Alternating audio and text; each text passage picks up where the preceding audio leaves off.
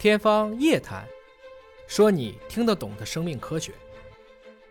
什么叫降维打击啊？想一个场景，很多平行的纸上每一层都有蚂蚁在爬，你就站在边上，随便将其中的一只蚂蚁放到其他层，这对蚂蚁来讲就完成了它的空间穿越。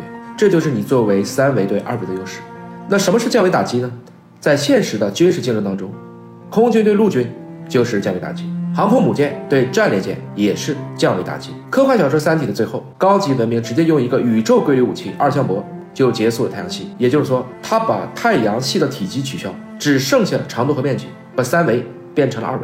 想一想，一个国王直接变成了扑克牌当中的老 K，那这个逻辑就是降维打击。飞象抢潮头鱼，曾是钱塘江一带居民的传统习俗。这种捕鱼的方式就是利用了自然的降维打击，而这条鱼被浪潮推进到岸边的过程，就接近于上面的二向箔的使用。用科学的语言讲，二维限域抓鱼。